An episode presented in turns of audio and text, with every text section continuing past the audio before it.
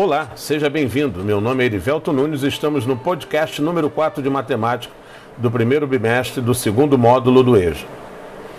Neste podcast, iremos entender a construção da representação gráfica da função polinomial do segundo grau.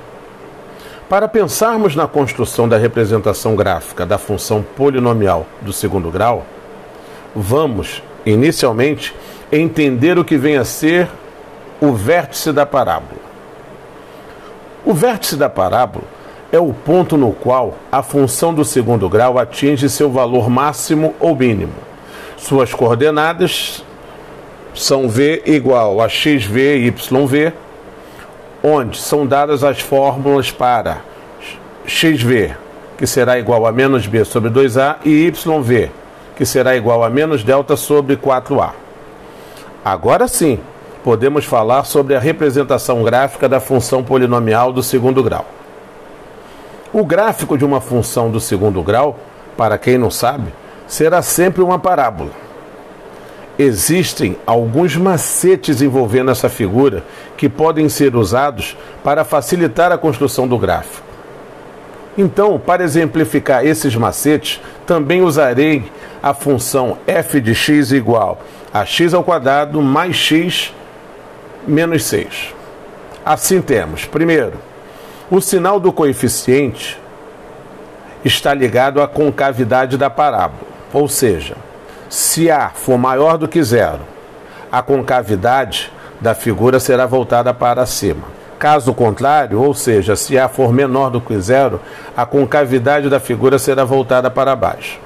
Assim, no exemplo, como A é igual a 1, que é maior do que zero, a concavidade da parábola que representa a função f de x igual a x ao quadrado mais x menos 6 será voltado para cima.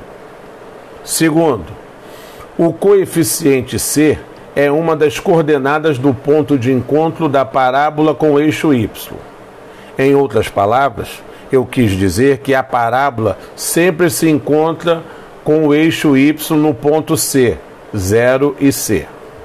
No exemplo, o ponto C é igual a zero e menos 6, então a parábola passa por esse ponto.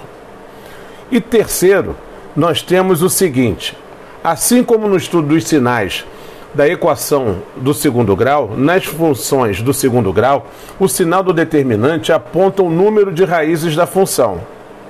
Dessa forma, se o meu discriminante delta for maior do que zero, a função tem duas raízes reais e distintas. Se o meu discriminante delta for exatamente igual a zero, a função tem duas raízes reais e iguais. E se o meu discriminante delta for menor do que zero, a raiz não a função não tem raízes reais.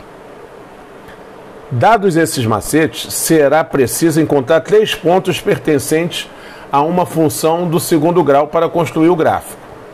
Em seguida, basta marcar esses três pontos no plano cartesiano e desenhar a parábola que passa por eles.